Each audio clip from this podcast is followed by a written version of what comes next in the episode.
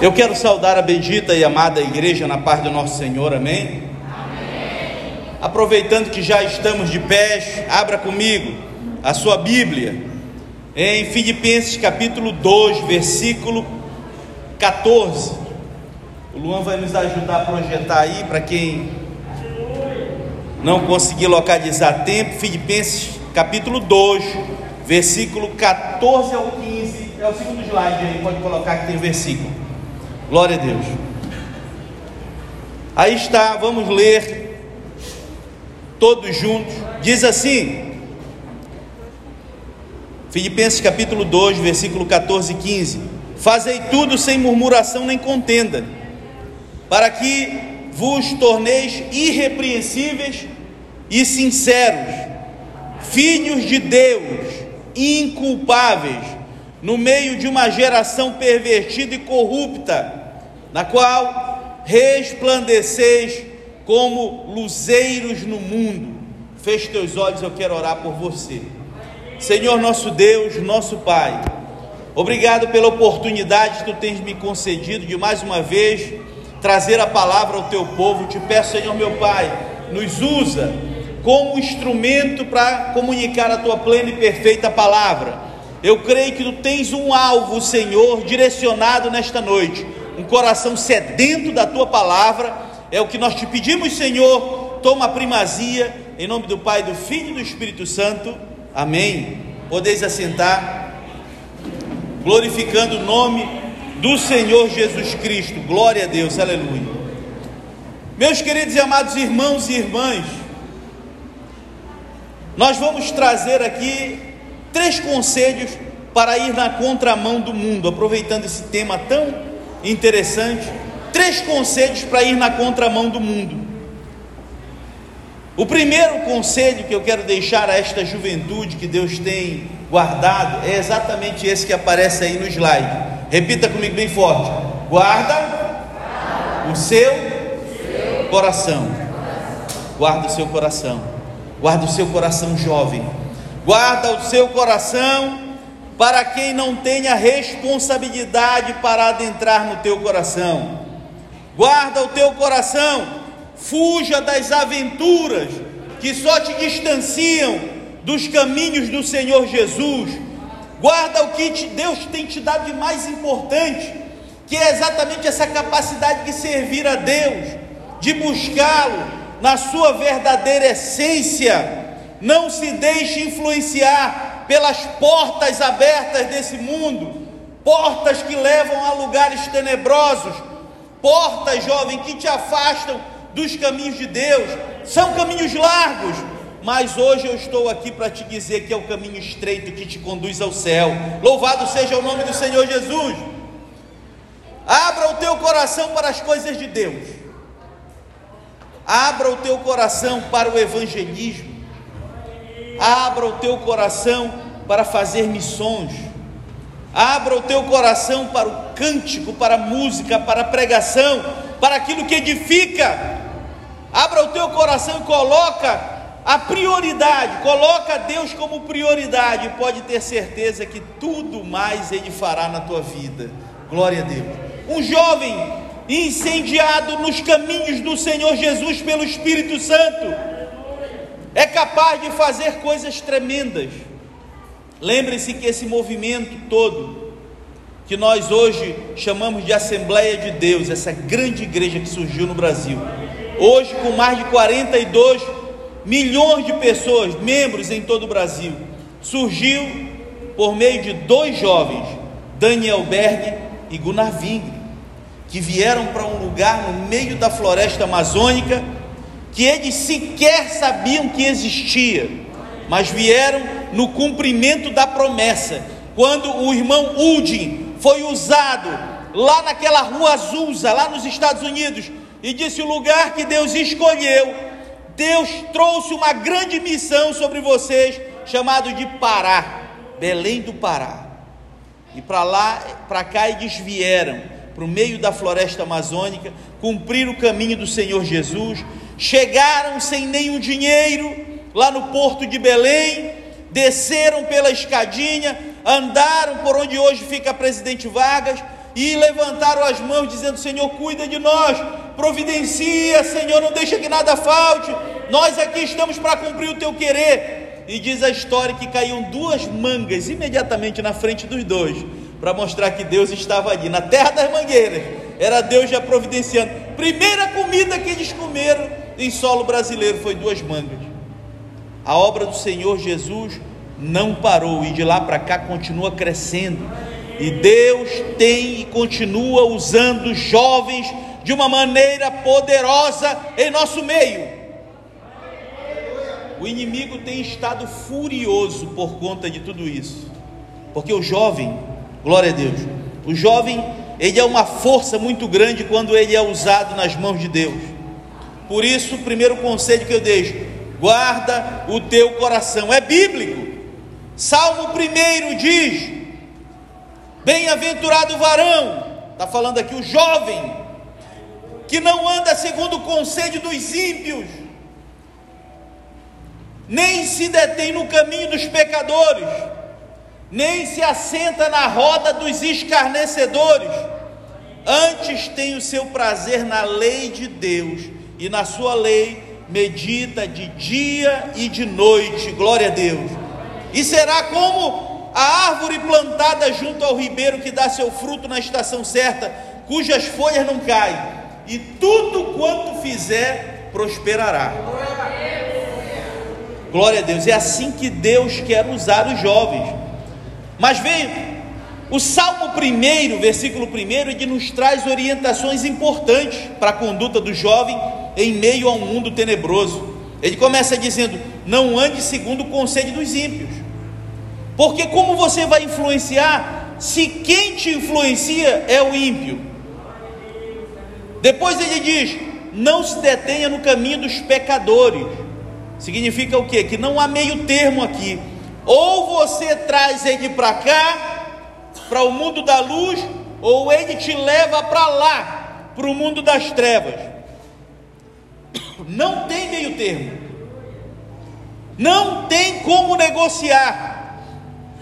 Não há nenhum tipo de meio meio termo. Você ficar em cima do muro. Você tem que se posicionar. E se você, jovem, escolheu andar na contramão do mundo, é porque você está indo em uma direção contrária.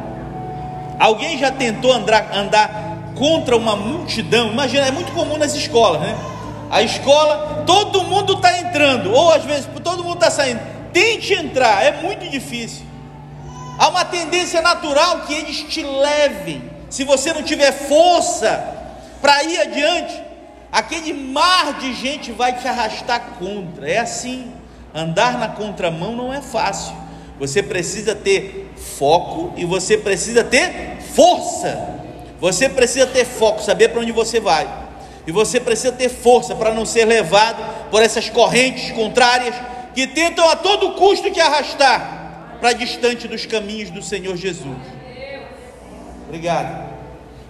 Uma das maiores preocupações hoje nas igrejas é exatamente fazer com que como é que quais as estratégias que nós vamos usar para manter o jovem aqui.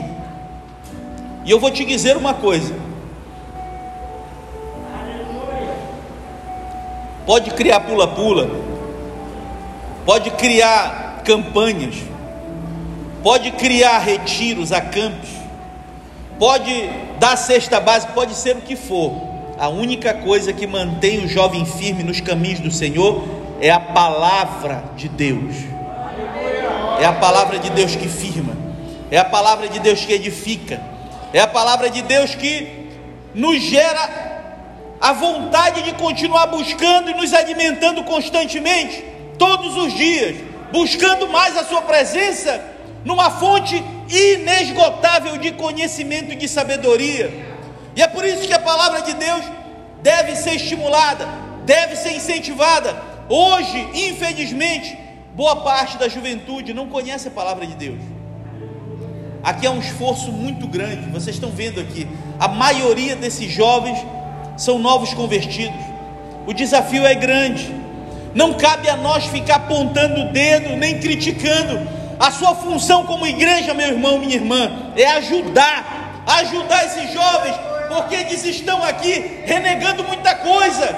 Nós não vamos mais perder os nossos jovens para a criminalidade, para as drogas, nós vamos ganhá-los para Jesus, nós vamos transformá-los em verdadeiros anunciadores das boas novas, para que eles possam continuar pregando o amor de Deus e salvando, levando essa palavra salvífica para que outras vidas sejam salvas por essa mudança.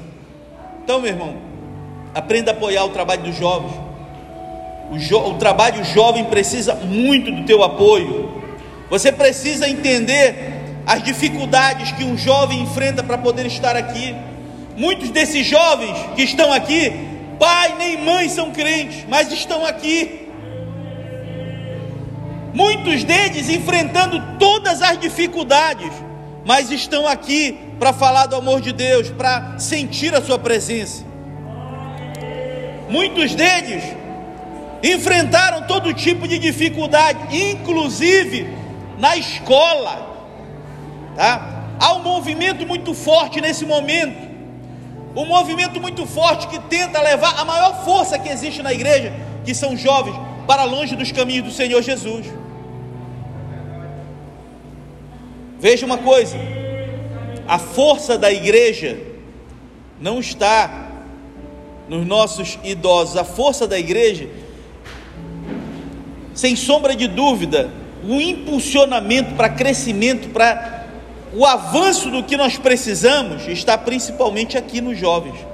Os jovens são a mola propulsora da igreja.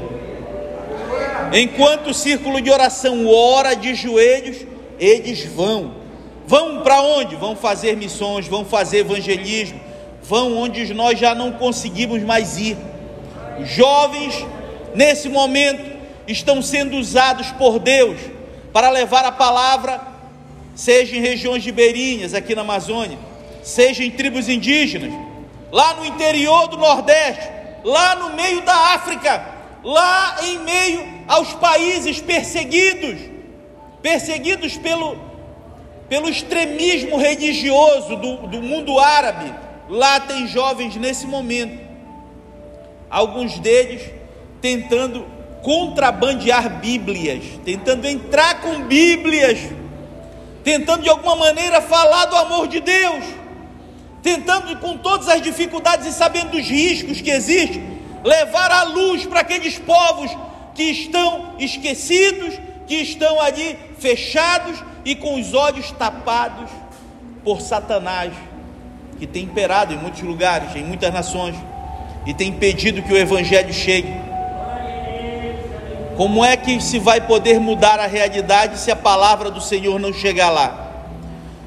E é por isso que o primeiro, o segundo conselho que eu deixo para você, ele é muito importante. O segundo conselho, olha aqui no slide. Leia comigo. Santificai-vos. Repita comigo bem forte: santificai-vos. A santificação, meu irmão, ela é um processo contínuo. A santificação é estar nos pés do Senhor Jesus, buscando a Deus todo dia. A santificação é um processo de melhoramento, que enquanto nós estivermos aqui na face da terra, nós vamos continuar buscando, melhorando todo dia, até Jesus voltar. Ninguém chega ao céu por tempo de serviço de crente, não tem isso, não existe aqui. Não existe fundo de garantia por tempo de crente, não existe isso. É um processo contínuo, meu irmão. É todo dia tu buscando. E sabendo que até no último dia a gente pode perder a salvação. Se depender, porque tudo depende do meu querer, da minha vontade, das minhas escolhas. Lembrem-se de quem estava ao lado de Jesus na cruz. Os dois tiveram a oportunidade, dois ladrões. Mas um escolheu buscar a Deus um daqueles ladrões escolheu se arrepender no último momento da sua vida, enquanto que o outro resolveu escarnecer, dizer: Ah, tu não é filho de Deus, então manda aí que os anjos venham te tirar daí. Enquanto que o outro reconheceu que ele era o filho de Deus, se arrependeu a tempo e disse: Senhor, tem misericórdia de mim. Lembra-te de mim quando entrares no paraíso. Jesus, antes de expirar na cruz, olhou para o lado ensanguentado com seu rosto e disse para aquele ladrão: Ainda hoje tu estarás comigo no paraíso. Glória a Deus, aleluia.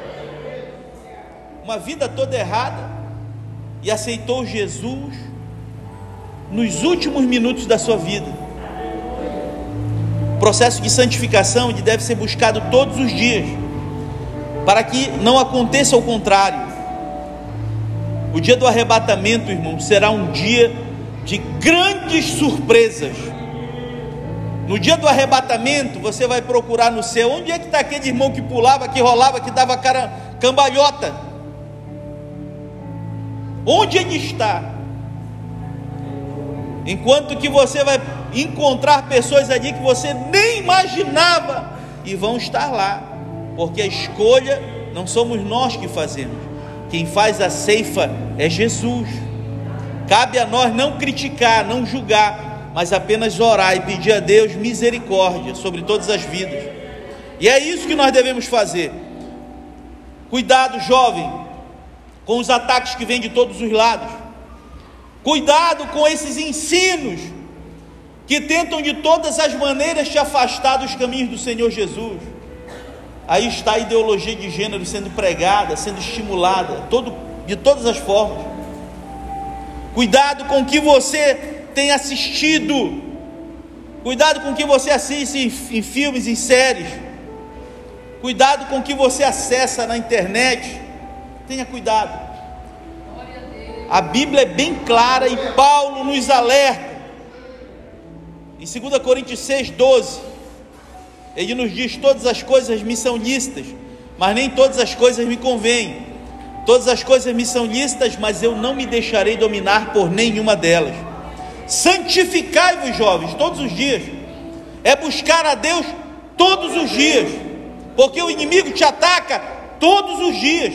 E se você não estiver preparado, se você não tiver com uma vida de santificação, ele vai encontrar facilidade para te atacar. Agora, quando você está avivado, quando você está com a armadura de Deus, protegido, guardado, pode ir para a guerra, porque Deus vai contigo. Você não peleja sozinho, glória a Deus. 2 Timóteo capítulo 2, versículo 22 traz traz um versículo interessante. 2 Timóteo capítulo 2, versículo 22 diz: Foge das paixões da tua mocidade. Foge das paixões da mocidade. Ele está dizendo que contra aquilo que é mais forte do que nós, os instintos, a gente não encara, não, é melhor evitar. A gente não vai lutar contra coisas que são mais fortes do que nós. A Bíblia manda em Tiago 4,7 lutar contra Satanás. Tiago 4,7 diz: resistir ao diabo e ele fugirá de vós. Mas aquilo que é intrínseco a nós, os desejos da carne, você não brinca, jovem, não brinca, evita. Foi o que fez, fez foi o que fez o jovem José. O jovem José, sabendo da dificuldade, sabendo do que estava exposto ali quando Potifar não estava, ele ficou sozinho ali com a mulher de Potifar. E a mulher de Potifar, Luan, coloca lá no, nas imagens, imagem número 9 aí. Se fosse a gente fosse atualizar mais ou menos, como é que seria? Como é que seria essa conversa da mulher de Potifar com José hoje pelo WhatsApp? Como é que ficaria? Eu fiz uma simulação aqui para trazer para os jovens, né? Só para aí, ó, aumenta aí, Luan. Vê se dá para aumentar aí. Deixa o Luan ali colocar aí mulher de Potifar. Olha aí. Oi José, tudo bem? Beleza? José, o jovem de Deus, responde: Oi, tá tudo bem, sim. Já terminou o seu serviço? E ele escreve ali até meio nervoso, né? Já estou quase terminando aqui. Quer ajuda em alguma coisa, senhora? E ela entra. Eu quero, Potifar viajou, estou sozinho.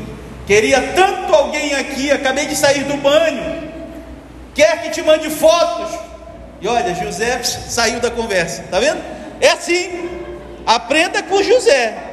Eu atualizei aqui a conversa para vocês entenderem o que foi que aconteceu. José não quis papo, foge das paixões da mocidade. É isso que está dizendo, ok? Foge, foge que é cilada. Ele fez análise, entendeu a conjuntura. E disse assim: Olha, ele me deu a mão, Potifar me deu a mão, me trouxe para uma posição de destaque. Potifar, eu respeito, porque eu sou servo de Deus e eu quero o melhor para ele. Eu era escravo. José foi vendido pelos seus irmãos como escravo e veio para o Egito e agora estava numa posição de destaque. Quando começou a melhorar a vida de Potifar, aparece uma cilada dessa aí. Mesmo Potifar fugindo, a mulher perversa segurou e ainda pegou uma parte da roupa dele. E essa parte, a sua túnica que, ela, que ele pegou, né, suas vestes, depois ela começou a gritar, se jogou na cama e disse: Ele veio para me atacar, olha aqui a roupa dele. Olha o grau de perversidade.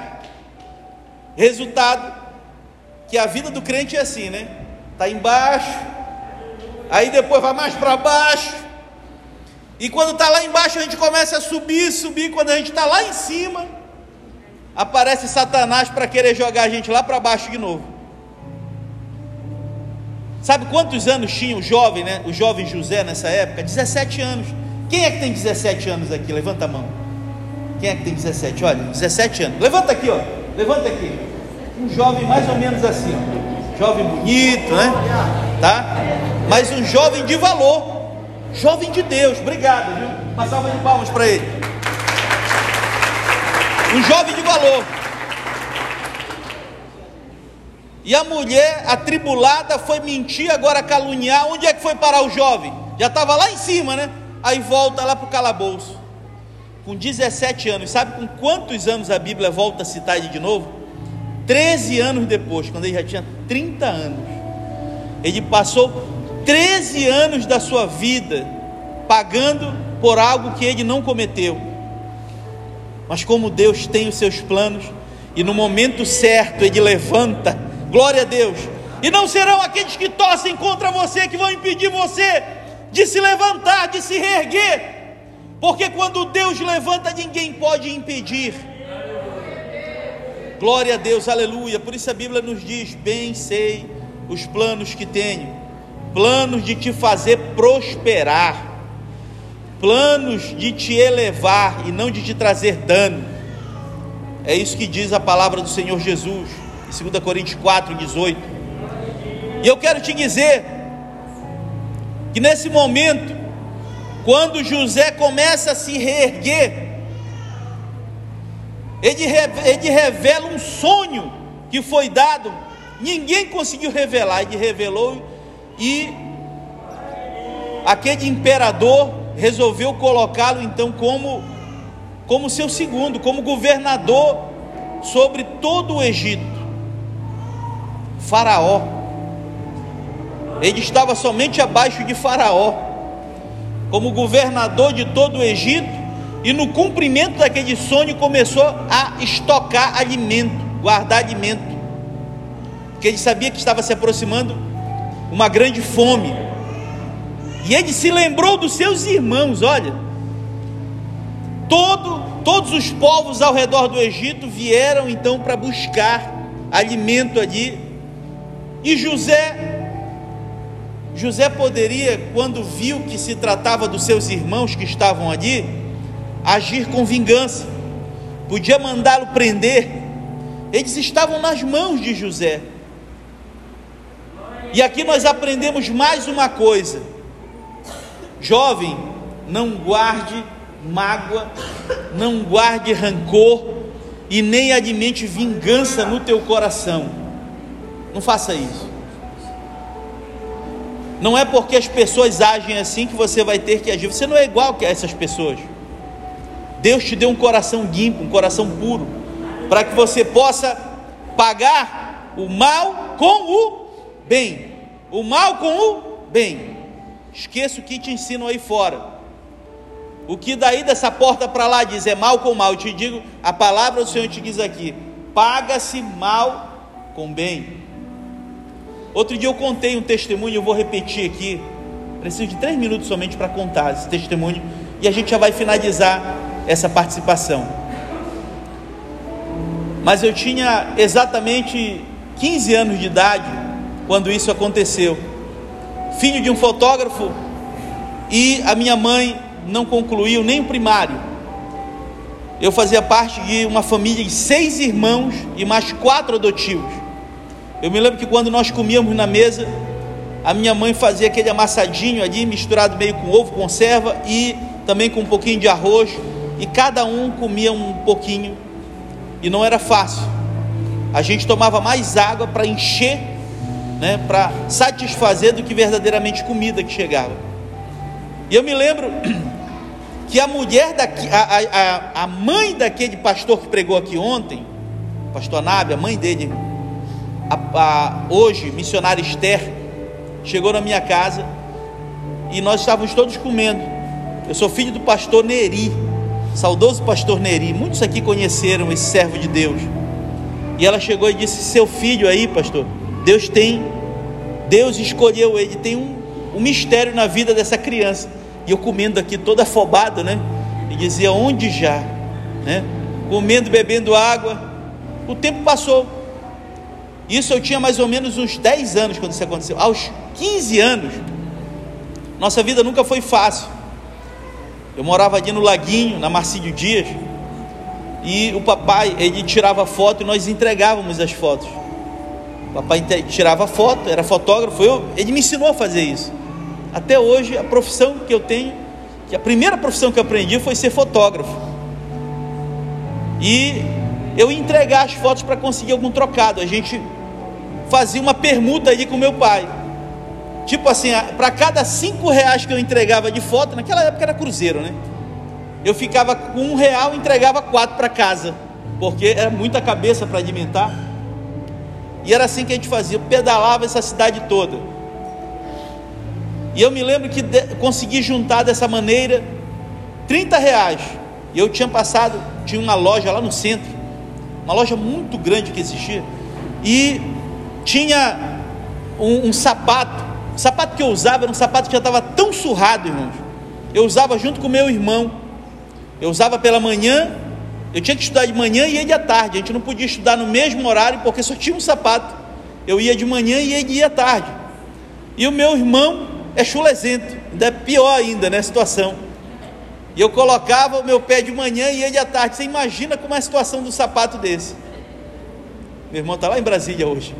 Mandar um abraço se estiver acompanhando a gente pela internet. E aquele conga que a gente usava. Alguém que lembra do conga aqui? O conga fez história, né? Eu tinha um conga.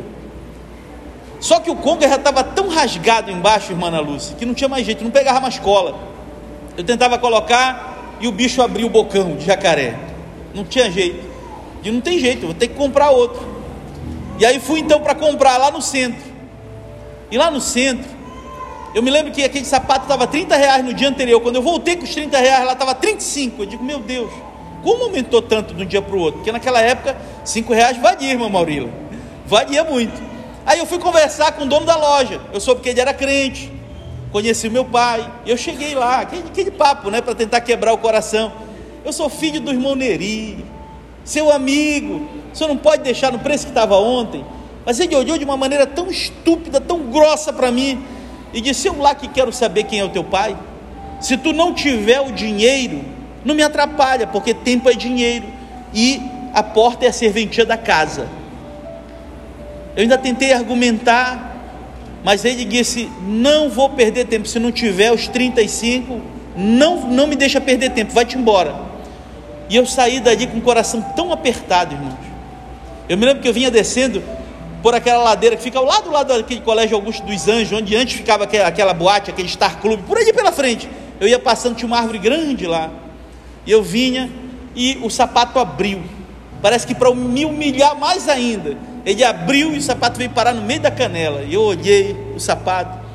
E ele, naquele dia, eu chorei. Sentei no pé daquela árvore, chorei muito. E eu olhava para aquele sapato e cheguei em casa com, com, com um pé descalço. E a minha avózinha, que hoje está com 93 anos, irmã Maria Dindalva, mulher de oração, ela olhou para mim e estava no lado da minha mãe, e as duas profetizaram: isso vai chegar um momento que tu não vai precisar mais colar sapato, vai chegar um momento que tu vai ter para comprar, meu filho. E eu creio em nome do Senhor Jesus que Deus vai te abençoar. Fizeram uma vaquinha ali, completaram os cinco, eu voltei saltitando de alegria, pulando, e corri para lá e só de raiva não comprei lá naquela loja, comprei lá do lado. Mas a minha vontade era comprar aquele sapato lá. Mas eu comprei no lado e voltei com o meu sapatinho. Não era exatamente o que eu queria, eu queria um conga. Tinha um outro lá, uma imitação, mas acabei pegando ele, era o que o meu dinheiro deu, e enfim. E o tempo se passou, irmão. E essa pessoa que me tratou dessa maneira, ele tinha muitas lojas, não só aqui em Belém, em Oiapoque, em muitos lugares. E eu nunca mais tive mais contato. O tempo se passou. Eu tinha, eu tinha na época 15 para 16 anos de idade. Sabe quando eu vim reencontrar com essa pessoa? Agora, o ano passado. Eu hoje tenho 43 anos, tinha 42 na época. Eu vinha voltando da escola com os meus filhos. E eu parei na frente daquele comércio, lá no Jardim Felicidade, onde eu moro. E entrei no comércio. E eu entrei para comprar, sabe aquele, aquela mensagem que a gente recebe? Parece a mensagem do Batman, né? Olha, traz pão, está faltando isso, aquela mensagem né, que a, a Berenice é acostumada a me enviar. Quando eu estou para chegar em casa, ela manda aquela mensagem, olha, que ela distona e tem que parar. Aí eu parei para comprar já era perto do almoço, a gente, ela já estava preparando, a gente ia chegar. E aí eu resolvi encostei ali na frente daquele comércio, entrei, peguei minha cesta e fui fazer minhas compras e fui assobiando o hino da harpa 394. Quem sua mão ao arado já pôs, constante precisa ser. E eu ia subiando esse hino. Enquanto eu estava subiando, eu vi assim, estava olhando meio de soslaio, assim no canto, tinha uma pessoa que vinha e voltava no corredor. E eu pegando aqui, né, mas vendo aquilo. Ela vinha perto de mim e voltava. Só que eu vinha se arrastando. Era uma pessoa que parece que teve uma paralisia parcial e se arrastava. E depois eu resolvi olhar com calma e ele veio na minha direção e disse: Eu vejo que o Senhor é crente, né? Eu digo: Sou, sou sim. E ele me disse: eu já fui crente na minha vida. Cometi muitos erros. Mas eu, em resumo, depois eu te conto essa história um pouco longa, mas eu estou precisando muito para me alimentar aqui. E eu disse: O que é que o senhor deu? Eu vim ver que ele estava embaixo do braço com uma cuba de ovos. Eu falei: Aqui está a minha comida para a semana toda. Só que eu só tenho 10 reais e a cuba do ovo é 15 está faltando cinco reais. O senhor não tem como me ajudar? Falei, oxe, cinco reais? Coloca mais aí, o que é que o senhor vai precisar? Vamos colocando, coloca conserva, coloca. Enfim, disse: Não, não, eu não quero abusar da sua bondade. Não, eu tô de, eu tô de dando, não se preocupe. E ele foi com muito cuidado ali colocando, encheu, deu uns 60 reais mais ou menos, encheu a, assim a, a, a cesta dele. E depois foi, eu vi que ele não tinha ninguém esperando ele, e não tinha carro, nem bicicleta. E, o senhor vai andando assim, se arrastando? Onde o senhor mora? Ele disse: Eu moro a dois quarteirão daqui. Disse: Ah, então eu vou te deixar no meu carro lá. Abri a porta para ele. A Larissa está bem ali, olha. Estava dentro do carro. Estava o ar-condicionado ligado. Eu arrumei ele com toda a calma. Ele tinha tido uma paralisia. E estava sem bengala. Imagina a dificuldade de alguém andando assim, né? E com jeito arrumei, coloquei a, a, lá na, na, mala do meu carro a, toda, toda a compra que ele tinha feito. E aí então, quando ele me falou, ele disse: Olha, eu moro, eu moro aqui nessa direção. Fui deixar, ele foi me contando a história. E aí ele me disse: Eu já fui muito bem de vida. Eu já fui dono de muitas lojas de sapato aqui em Macapá. Olha. E aí eu comecei a olhar com calma e aí eu vim entender que quem estava ao meu lado era exatamente aquele cidadão, muito magro, totalmente irreconhecível, morando sozinho numa kitnet, bem no canto da minha casa. E eu deixei ali, e naquele momento eu não me contive, comecei a chorar, sem que ele percebesse. E naquele momento ali, a minha filha ainda perguntou por que ela percebeu que eu estava com os ódios lacrimejantes. Eu só respondi: lições da vida, minha filha.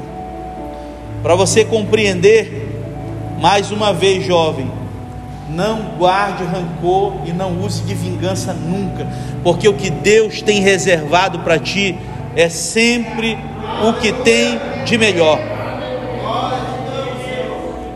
E é agindo assim, fica de pé comigo que eu quero finalizar a minha participação. O terceiro, o terceiro conselho, leia comigo, leia comigo. Terceiro conselho, vamos, vamos ler junto? Enchei-vos do Espírito. Mais uma vez juntos. Enchei-vos do Espírito. Vou pedir que todos os jovens desçam para cá, desçam para cá agora, por favor a Bíblia está mandando enchei-vos do Espírito. Sabe o que é que a Bíblia diz? Em Joel, no capítulo 2, versículo 28, diz assim: E há de ser que depois derramarei o meu espírito sobre toda a carne, e vossos filhos e vossas filhas profetizarão, glória a Deus. E há de ser que nos últimos dias, os dias que nós estamos vivendo, derramarei do meu espírito sobre toda a carne, e vossos filhos e vossas filhas profetizarão, e diz mais: os vossos jovens terão visões. Glória a Deus. Eu quero convidar a irmã Marineide e a pastora Berenice para me ajudarem a cantar aqui um hino. Já está no ponto 500 graus. Vamos cantar esse hino. Vamos cantar esse hino. E eu peço, jovem, em nome do Senhor Jesus, Peça a presença do Senhor Jesus. Não tem outro caminho, não tem outra experiência, não há outro meio de você continuar firme, de pé. Pode chegar mais para cá um pouquinho, irmão? Pode chegar mais para cá, isso. Chega mais para cá. Vamos espalhar bem. Isso. Não há outro meio. O único meio que existe é a comunhão com Jesus. E hoje você vai estar aqui para pedir a presença do Senhor Jesus. Feche teus olhos. Glória a Deus. Feche teus olhos. Uma chuva diferente agora está se formando no céu.